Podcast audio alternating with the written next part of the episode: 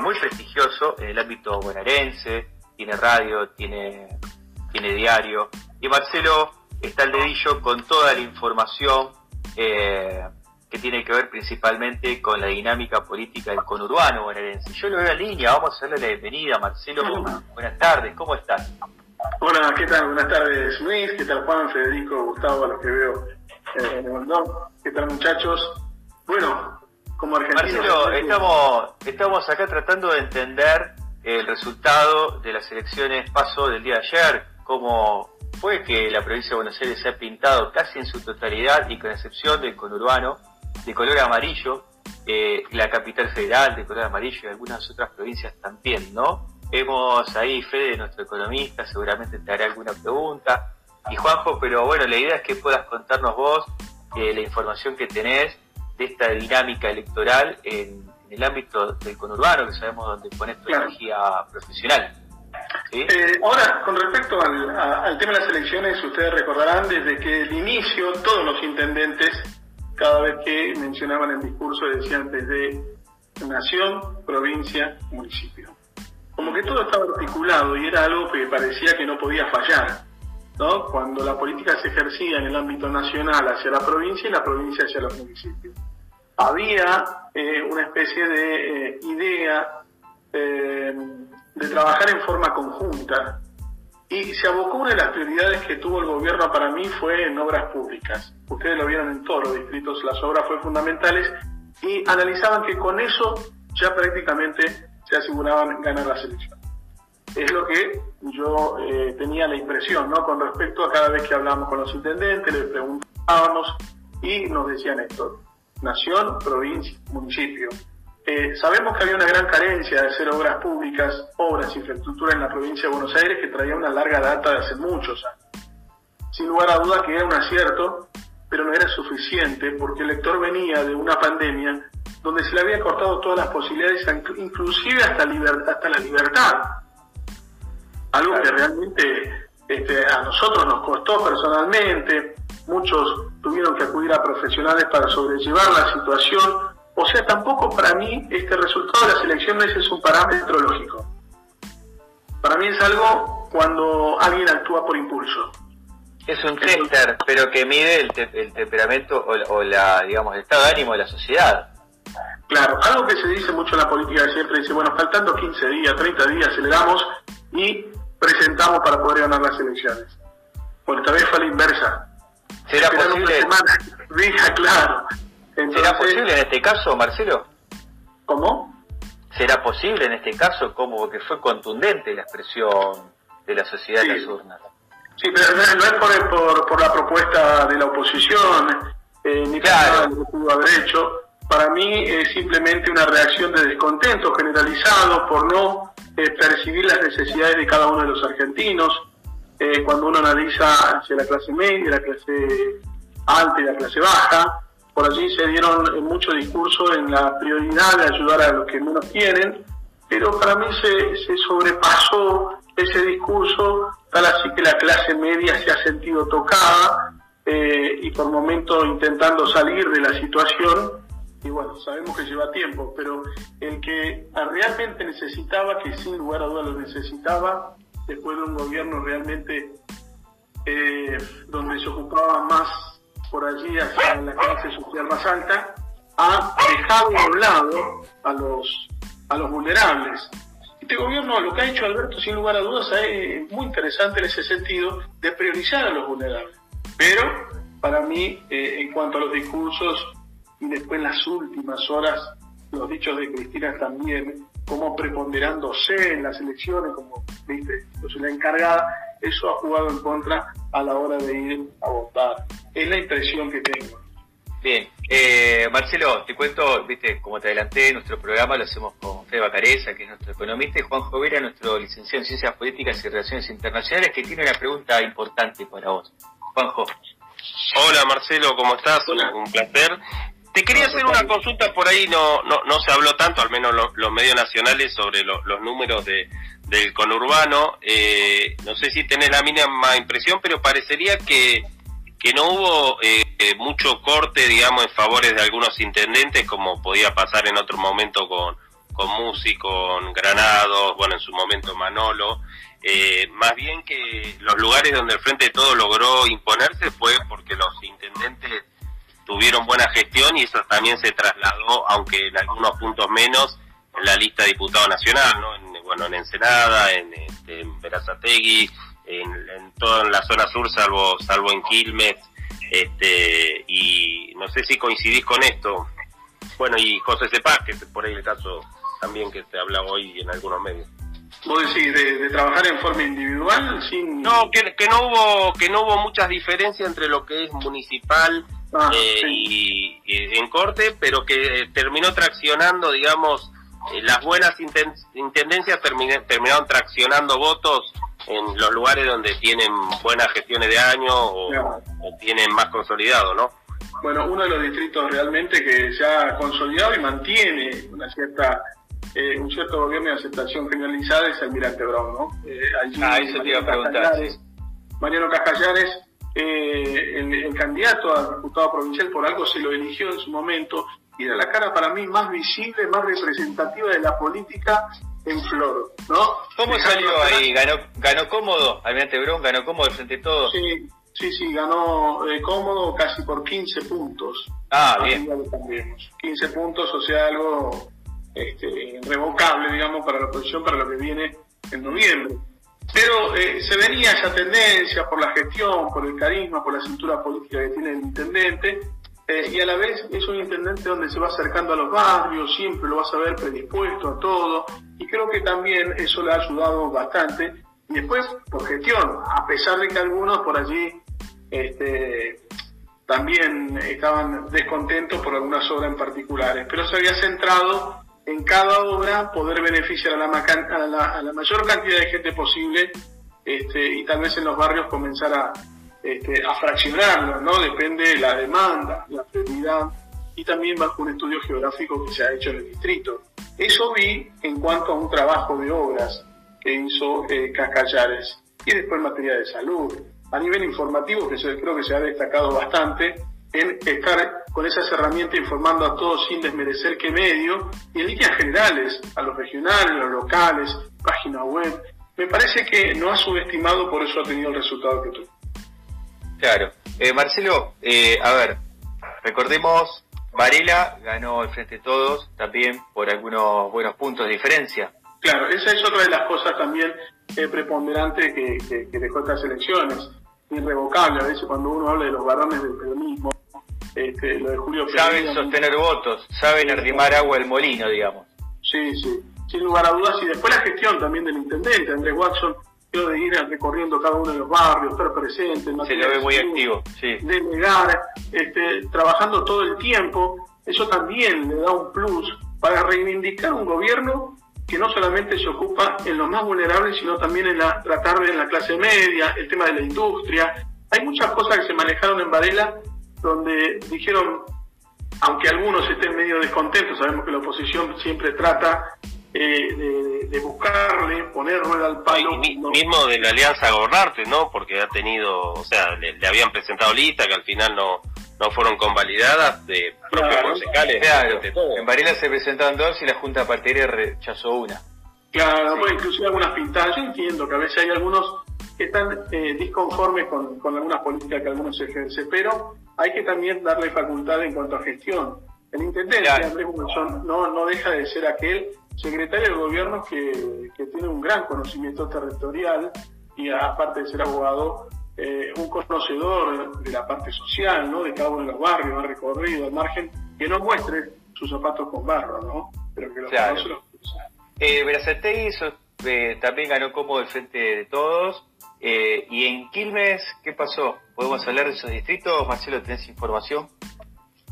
Eh, creo que eh, hay, me parece que... En Quilmes ganó, o sea, ganó Cambiemos 42 a 35 por 7 puntos, digamos. El candidato de Molina.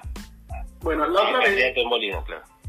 Juan, Juan, la otra vez una de las cosas que ha utilizado Cambiemos, que lo ha negado, en alguna oportunidad le pregunté a Diego Kraver, le digo Kramer cuando salió con Grindetti a recorrer un poquito el conurbano y las, y las localidades, eh, le decía a la militancia que la bandera de, batalla iba a ser la cámpora y se iban a, abocar a pelear sobre eso.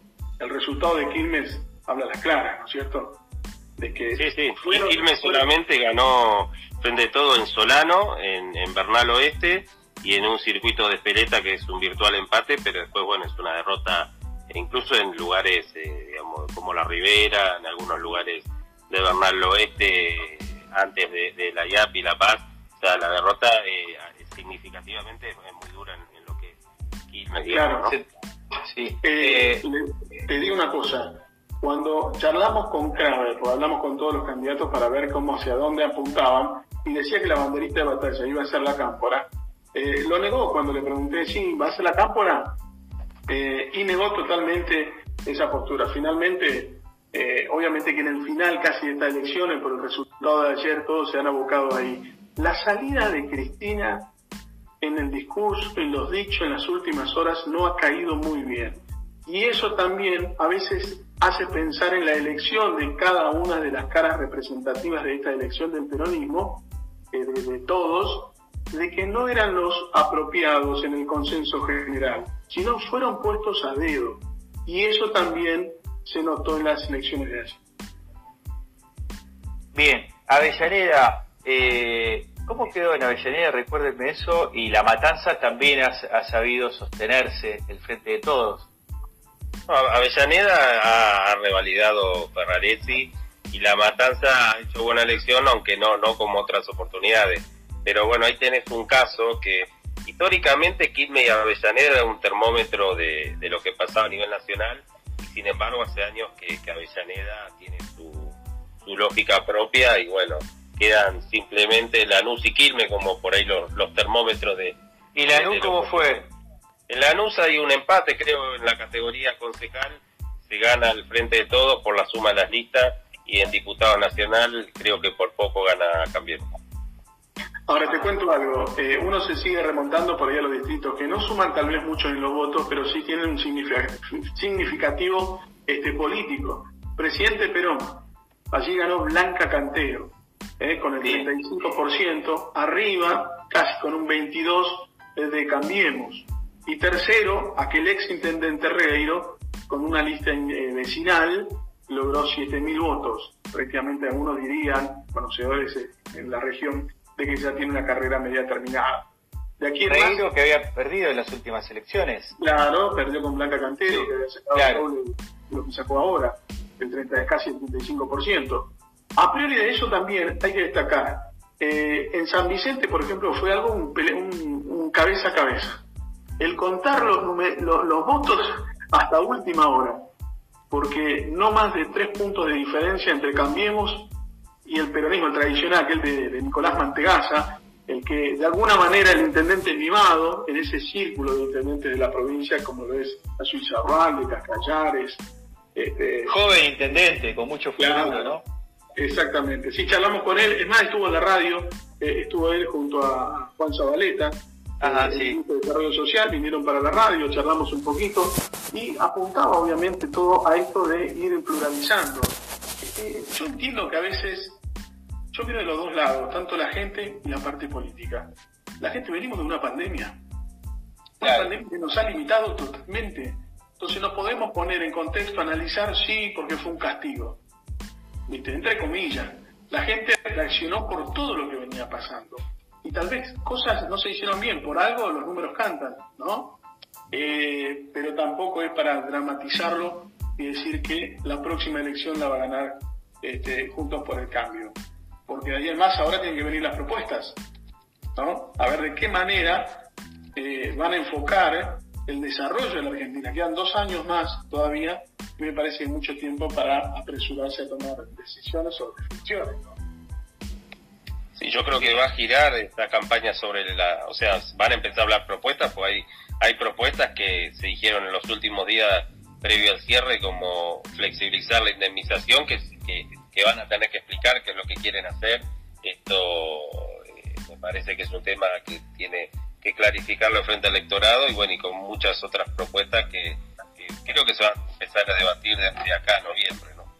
Después, otra de las cosas que quiero destacar en esta elección que me viene a la memoria, después de conocer los resultados al final, fue que liberó, eh, para mí, en esa interna entre el movimiento Evita. El movimiento Evita por allí eh, tenía un, gran interés de ser participativo, de poder estar dentro de esa lista de la elección, a pesar que el chino Navarro hoy en la mañana salió a decir que no, no eh, realmente se sorprendió por el resultado final, pero esto es un cachetazo, dice, como que hablando mal y pronto me cagaron una trompada, dice, con mucho dolor de cabeza con lo que pasó.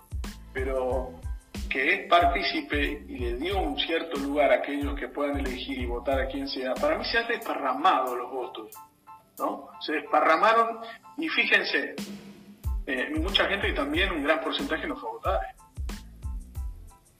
Sí, sí, sí. Sí, sobre todo en los sectores más populares, o sea, la participación es muy baja, digamos. Sí, sí, sí. Mucha gente no fue a votar directamente no fue a votar. Por eso creo que esta no, es un parámetro para sacar un análisis y decir, sí, este, está haciendo mal las cosas del gobierno. Yo creo que ajustar, se tienen que ajustar algunas cosas. Eh, uno trata de, apuntar hacia un gobierno general, tanto a la clase alta, media y baja. Y bueno, así sí, Fede. Bien, un poco de...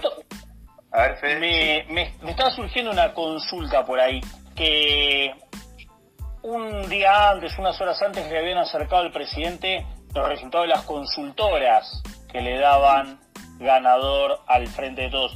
Lo llamativo es justamente el, o sea, los resultados, el comportamiento que tuvieron las consultoras eh, políticas en este caso, que básicamente más de una docena de consultoras eh, daban al unísono una victoria y en realidad eh, los resultados fueron eh, inversamente proporcionales a lo que las consultoras le habían arrimado un día antes. Y es llamativo inclusive también si uno estaba viendo C5N una hora antes justamente de que cerraran los comicios, eh, la conducción de, del gato silvestre y de algunos conductores justamente de 5N dando como una victoria rotunda en la provincia de Buenos Roberto Navarro, por ahí. Roberto Navarro. Y de repente, o sea, las consultoras, los datos del gobierno. ¿Qué pasó? ¿Se pecó de optimista? ¿Faltó un rigor metodológico, digamos, más, más fuerte en medir eso?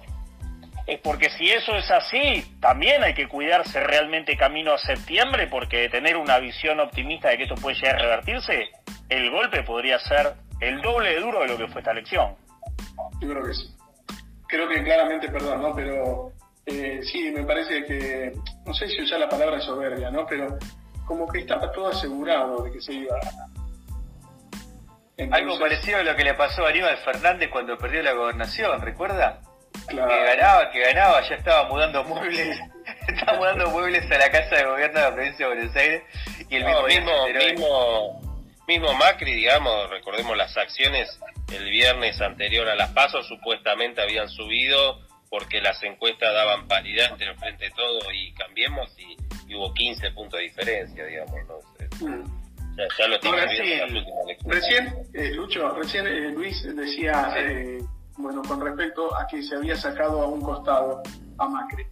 Yo creo que el, el, cabeza de serie es Mauricio Macri, que sabe que en la Argentina vos tenés que poner a un candidato cuando pierde ese, esa simpatía del popularismo, sacarlo y poner a un segundo. Por eso hizo un juego estratégico de ajedrez en esta elección muy interesante. ¿no? Interesante por el hecho en que cambió las caras, las figuritas, para que la gente pueda tener opción. Al juntar esa figurita, eh, prácticamente le daban ganador en todo el país. Es un análisis que ya había hecho ya Mauricio Macri, por eso por momentos jugaba con que si María Eugenia iba a la provincia, no iba, necesitaba cambiar los las posiciones y, hacer ese encontronazo como lo hace el peronismo. Entonces comienza a copiar, así como levantó en la bandera peronista para ganar una elección, también usó el mismo esquema peronista para ganar. Bien, bueno, eh, amigos, se nos está yendo el programa. Hoy, sí, la verdad que da para charlar, da para charlar mucho esto. Eh, tenemos. Yo te agradezco mucho, Lucho. Te agradezco mucho. no, gracias a vos, Marcelo. Gracias a vos, sabemos, conocemos el trabajo que haces desde el periodismo y más que nada en el contexto del ámbito del conurbano bonaerense y la presencia de tu medio allí, la relevancia de esa información. Por eso los agradecidos somos nosotros. Eh, así que Marcelo Alarcón nos estuvo acompañando, queridos amigos. Hoy tenemos que entregar puntual porque empieza un programa nuevo en Radio Buen que se llama Recuerdos Inolvidables. Así que vamos a darle la bienvenida a los muchachos. Marcelo, te dejamos entonces comprometido para alguna otra oportunidad. Sí, como no. Un placer. Me sentía a gusto, me dejaron hablar, ¿viste? Porque siempre escribo, ahora hablo. no, pero habla, muy bien, se ve que andas bien con, con manejando radio. Federico, un, abrazo, Juan, eh, excelente muchacho y Gustavo, este, muchísimas gracias encantado de poder participar después de una elección eh, para pensar, pero no se dejen llevar tanto por la apariencia. ¿eh? No, no, hay que ver, la verdad va a estar en noviembre. Fede, Fede Bacareza, entonces espero el lunes que viene. Por supuesto, por supuesto de ya un abrazo muy muy grande para nuestro invitado que es prestigiosísimo justamente en los medios de comunicación de la provincia de Buenos Aires. Gracias Luisito, gracias Juanjo, gracias Gustavo. Y a meterle un poco de optimismo que todavía lo mejor está por venir, es lo que viene en noviembre, a meterle pila, a limpiarse las heridas del porrazo, ¿no? A limpiarse las heridas del porrazo y a salir a enfrentar la situación con dignidad para levantar la puntería. Les mando un fuerte abrazo y ya le paso a Juanjo. Juanjo Vera, el lunes que viene, 19 horas, como todos los lunes. Ya sufrimos cosas mejores que esta, así que saldremos a la calle a, a revertir la historia. Un abrazo a todos. bueno, queridos amigos, eh, Gustavo Orlando, vamos al piso y para vos, querido oyente, que estás ahí también bancando, bancándonos, escuchándonos, que permitís que te hagamos compañía como todos los lunes, 19 horas, desde hace ya más de un año y medio si te perdiste el programa, no tengas problema, encontrás nuestro podcast en Spotify a partir de mañana. Eh, te esperamos entonces el lunes que viene del otro lado del radio receptor. ¿Se dice así, Marcelo, o ya es medio viejo ese, ese término? No, pero no, nunca es viejo. Eh. nunca es viejo, radio receptor. Bien, eh, señor director de Gustavo Orlando, le damos la bienvenida entonces a nuestros compañeros, bienvenidos amigos de Recuerdos Inolvidables a la familia Buen todos los lunes a partir de las 20 horas. Entonces, vamos al piso. Una radio comunitaria que cumple su función